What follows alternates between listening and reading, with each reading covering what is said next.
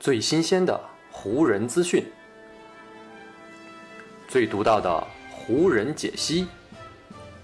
欢迎收听湖人球迷电台。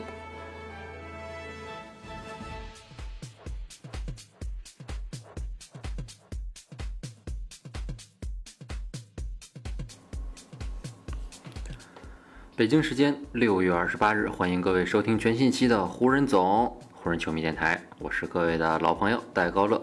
感谢各位如约打开这一期的湖人球迷电台。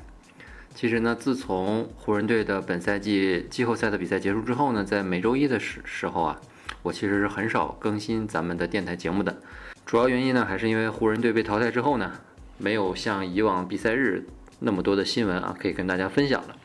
不过呢，今天是一个特殊的情况啊，因为在今天呢，的确发生了一件非常重大的新闻，而且呢，这个新闻还跟湖人产生了一定的联系。所以呢，今天我就来跟大家重点的聊一聊啊，在今天发生这么一个重大的事件。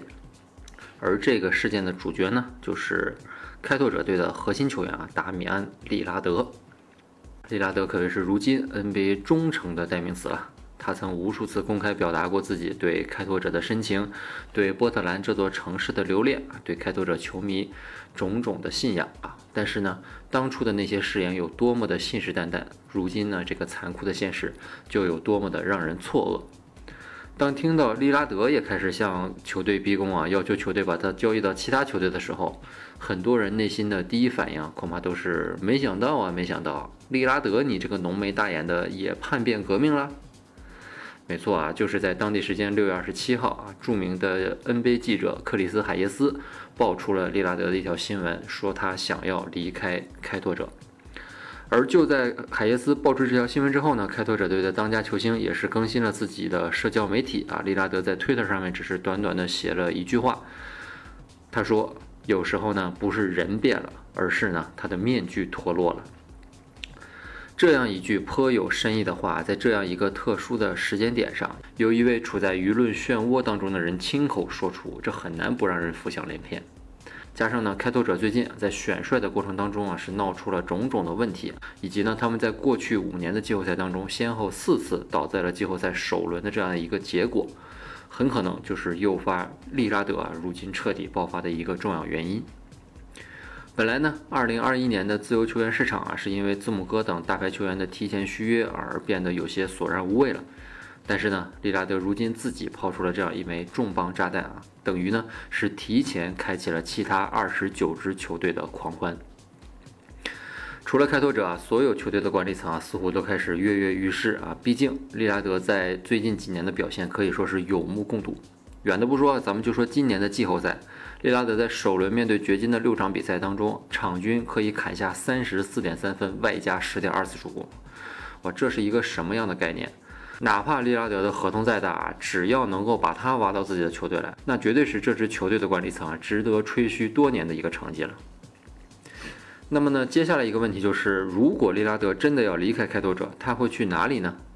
我们把前面的这几条线索简单的串一串啊。利拉德的忠诚之所以发生了动摇，一个最重要的原因呢，就是开拓者的成绩不佳，无法呢在季后赛当中实现突破，无法让他个人去追求更高的目标，也无法让他更靠近总冠军。所以呢，如果利拉德这次真的要走啊，肯定呢要去一支能够在季后赛当中啊走的起码比开拓者更远的队伍。所以呢，用这个指标来衡量的话，那基本呢就可以把联盟当中三分之二的球队给排除掉了。其实呢，如果做了这样一个排除之后呢，利拉德选择自己新球队的范围呢就会小了很多。为了进一步的缩小范围呢，很多网友们啊又开始疯狂的搜索，最终呢是找到了利拉德在二零一七年六月十四号发过的一条推特。当时呢，利拉德是这么说的：如果开拓者说他们不想要我了，那我想去的呢就是犹他爵士或者是湖人队。这样一条在四年前发出去的推特啊，加上呢，如今利拉德想要离开的这样一条新闻啊，就仿佛是迎面相撞的两列火车一样，瞬间就引发了巨大的舆论爆炸。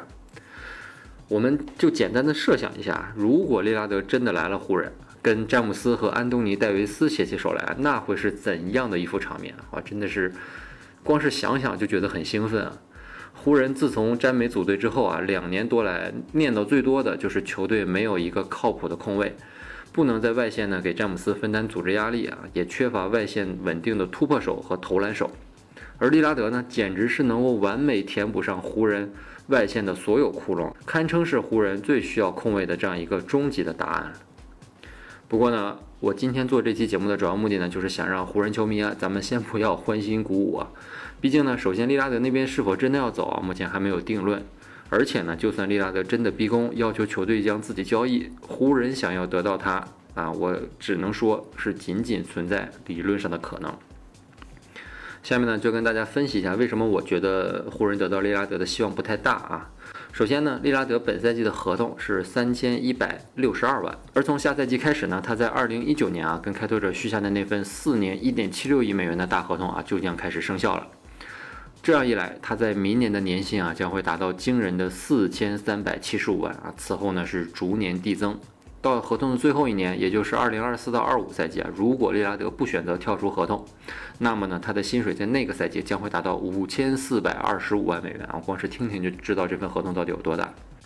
所以呢，对于湖人来说，如果真的想要通过操作来得到利拉德的话呢，那他们就必须要拿自己的球员去跟开拓者进行交换。詹姆斯呢和戴维斯都是湖人的核心资产啊，这两个人肯定是不能拿来做交易的。如果湖人拿他们两个当中的一个人啊去换利拉德，那对于湖人来说，这这笔交易就没有任何意义了，对吧？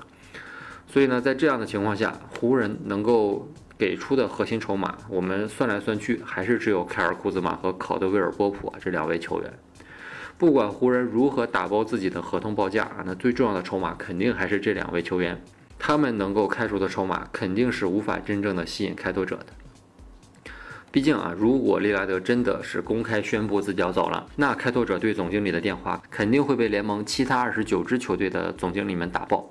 不管有没有机会啊，其他球队肯定会不遗余力的给出自己能够给出的最好筹码，争取能够吸引开拓者的注意啊，争取能够把利拉德给挖过来。